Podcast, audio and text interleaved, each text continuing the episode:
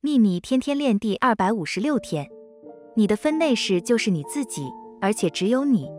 当你与吸引力法则一起和谐运作时，没有人会挡在你和宇宙之间。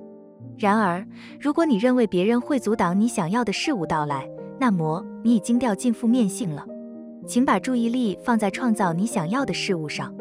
你是你生命中的神圣运作中心，你的伙伴就是宇宙，没有人可以妨碍你的创造。